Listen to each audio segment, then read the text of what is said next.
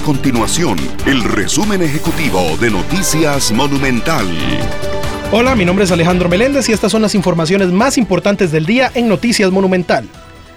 Las federaciones estudiantiles de la UNED, el TEC y la UTN afirman sentirse excluidas ante el inicio de las negociaciones del FES, las cuales dan inicio este viernes en las instalaciones de CONARE. En la comisión de enlace que negocia el FES hay un representante de los estudiantes de las cinco universidades públicas. Este año ese único representante recae en la Universidad de Costa Rica. La onda tropical número 4 reforzará las condiciones lluviosas en gran parte a partir de este viernes, según confirmó el Instituto Meteorológico Nacional. La primera onda tropical que afectó al país fue la número 3, que generó precipitaciones durante el miércoles. Esta semana incluso se tuvo que cerrar el sector de Cambronero por caída de material. Estas y otras informaciones usted las puede encontrar en nuestro sitio web www.monumental.co.cr. Nuestro compromiso es mantener a Costa Rica informada. Esto fue el resumen ejecutivo de Noticias Monumental.